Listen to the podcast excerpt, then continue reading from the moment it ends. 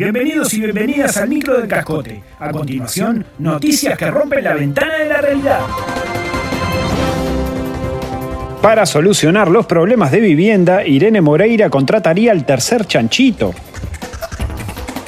¿Vos viste lo que era la casa del tercer chanchito? Precisamos algo así, que se construya rápido, que aguante temporales y que solucione los problemas de vivienda. Explicó la ministra. Según la cabildante, Hablamos con el representante del cerdo, el conocido chino La Salvia, quien nos dijo que es probable que lleguemos a un acuerdo. Estamos felices. los allegados del simpático animal confiaron que Al porcino, así le decimos, la idea le gustó desde el principio. Es alguien experto, probado, ciframos nuestras grandes esperanzas en él.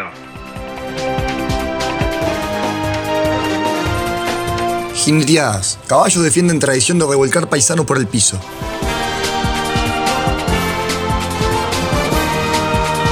Como pasa cada año, antes de la semana de turismo, estalla la polémica por las jineteadas. ¿Es maltrato animal? ¿Deberían prohibirse tales actos de barbarie? ¿Es necesario de todas maneras respetar lo que para mucha gente es un estilo de vida? ¿Quién es el decano del fútbol uruguayo? 2022 no fue la excepción, y además presentó una novedad. Hablaron los caballos. No queremos ser defendidos por oficinistas montevideanos, no precisamos gente vinculada a la subversión, y mucho menos vegetarianos come soja. Reivindicamos nuestro derecho a revolcar paisanos por el piso frente a miles de personas. Proclamó Silver, un overo de 5 años nacido en una estancia del departamento de Tacuarembó y vicepresidente del colectivo equino Tradición Caballada y Ser Propiedad. TCSP. El animal explicó que esta vuelta andamos preparados, bien polenteados para revolear por los aires el gauchaje mamado. Y si pinta alguna patadita también, que nunca viene mal, como para no perder la costumbre. Ga, ga, ga.